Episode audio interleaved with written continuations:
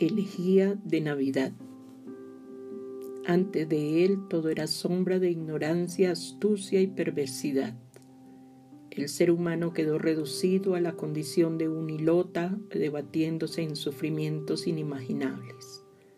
El predominio de la fuerza favorecía la monstruosidad y el crimen, mientras que los valores éticos seguían siendo desconocidos y cuando se identificaban algunos, se le faltaba totalmente al respeto. Sin embargo, en el planeta terrestre nunca ha faltado la presencia de espíritus nobles que descendieron a los paisajes oscuros para encender la luz del discernimiento y ofrecer las directrices de la justicia.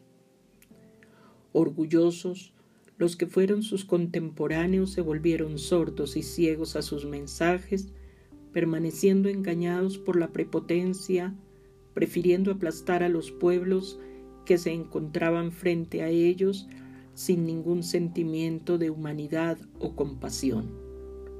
Los carros de guerra sembraron el horror, mientras el hambre y la hediondez campeaban libremente, aplastando vidas que no tuvieron la oportunidad de desarrollarse la juventud enloquecida y las condiciones arbitrarias en que se encontraban algunos individuos los convirtieron en marionetas y conductores de mentes de las masas casi salvajes.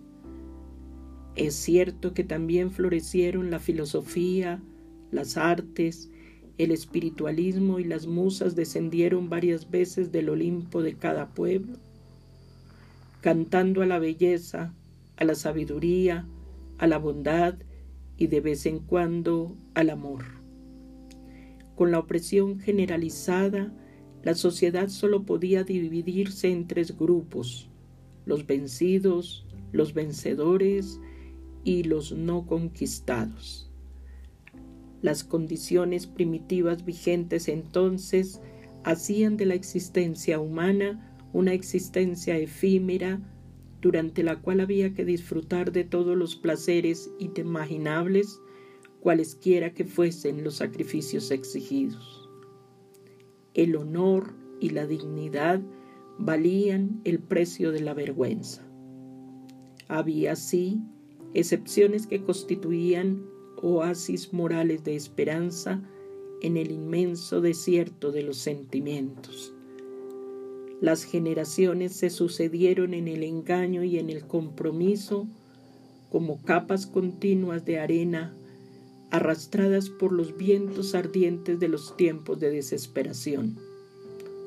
Fue en ese espantoso escenario moral, a pesar de la encantadora magia de la naturaleza, donde nació Jesús.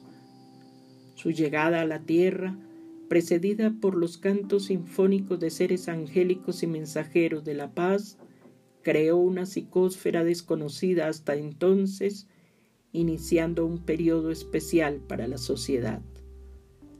Espontáneo como las hierbas, perfumadas del alba, llegó suavemente y se instaló en los corazones.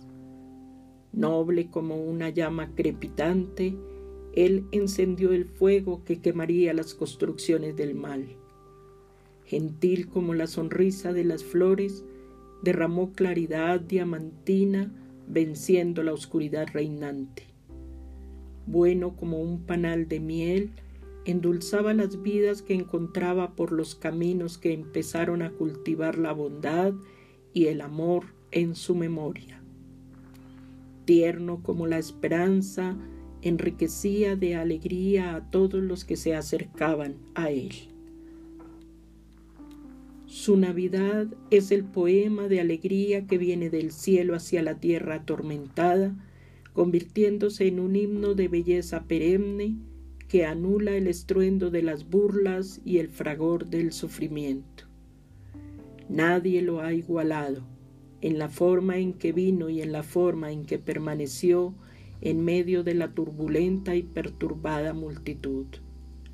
La música de los seres celestes en su noche marcó el planeta con una sonoridad insuperable. Es cierto que después de él aún quedaban en el mundo idénticos paisajes morales. La diferencia, sin embargo, consiste en el conocimiento que Él propició para que todos los que desearan la vida puedan tenerla en abundancia. Ensanchó las fronteras de la vida más allá de la muerte e hizo de sí mismo un puente para superar el abismo aparente, permitiendo la conquista de la plenitud. La Navidad de Jesús es por tanto el momento culminante del vínculo del ser humano con la conciencia cósmica. A partir de esa sublime ocasión, la criatura humana fue dotada del equipamiento y los recursos específicos para la adquisición de la felicidad en cualquier situación en que se encuentre. Ya no debe preocuparse en exceso por las cosas, por las apariencias, por los implementos que quedan junto a la disyunción cadavérica, sino por los tesoros inestimables que son los sentimientos edificantes, los pensamientos alegres, las acciones amorosas. En esta Navidad Canta una elegía de amor a Jesús, celebrando su cumpleaños con tu transformación moral para ser mejor, manteniendo tu alianza con Él y llevándolo en forma de bondad y misericordia a todos los que se tambalean en las sombras del dolor, de la revuelta y del olvido social. Por eso, celebra tu Navidad de forma diferente recordando el sencillo pesebre que se transformó con él en un palacio sideral.